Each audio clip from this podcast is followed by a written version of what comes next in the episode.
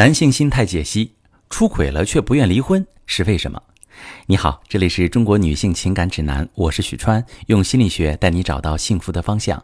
遇到感情问题，直接点我头像发私信向我提问吧。有些男人出轨了却不愿意离婚，女人百思不得其解，为什么？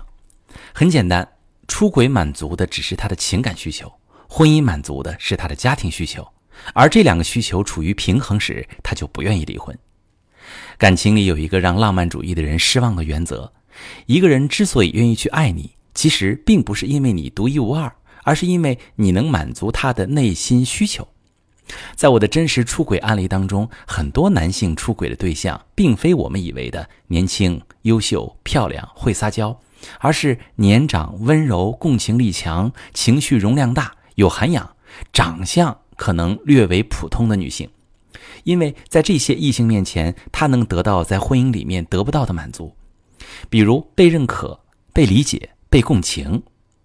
有的男人从小被父母指责否定，特别渴望做出成绩，让父母认同自己；而在夫妻关系中，妻子总是不认可他，他的被认可的需求就不会被满足，于是，在婚外找了第三者，补足了他的需求。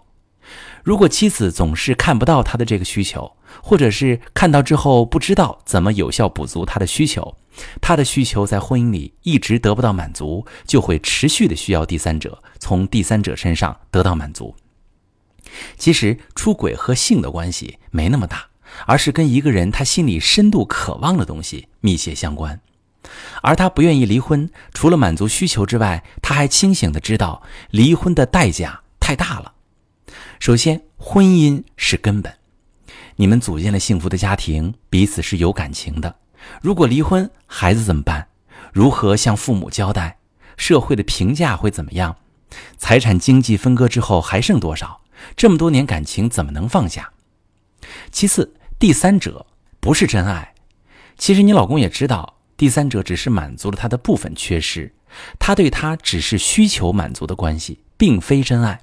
他们的感情正在花期，而甜蜜期迟早会过去，终将面对现实问题。基于这些原因，他不会提出离婚，并且你们的婚姻还会进入一个补偿愉悦阶段。你会发现他最近脾气好了很多，不跟你发脾气了，你怎么说他，他也不反驳了，甚至还会主动的对你好，献殷勤，那是比热恋的时候还要积极。其实他的这种回归迹象是一种短期内的补偿，过了这个阶段，他又会被打回原形，继续保持和第三者的联系，但是他又不愿意离婚。在心理学上有一个罗密欧与朱丽叶效应，越是被阻拦，不让他去喜欢别人，他就越觉得自己爱的义无反顾。那怎么办呢？难道还一直保持这种微妙的动态平衡吗？并不是。首先，你要对目前的婚姻状态做出回答。你要选择离婚还是选择不离？你是否要给你们的感情一次机会？你是否还爱他？如果你想离婚，就要开始收集证据了，想办法趁他愧疚的时候谈到对自己利益最大的离婚条件。而如果你还是放不下、舍不得他，觉得他还是爱你的，想要再给彼此一次机会，那么就要从情感需求下手，先把他对第三者的需求解决掉。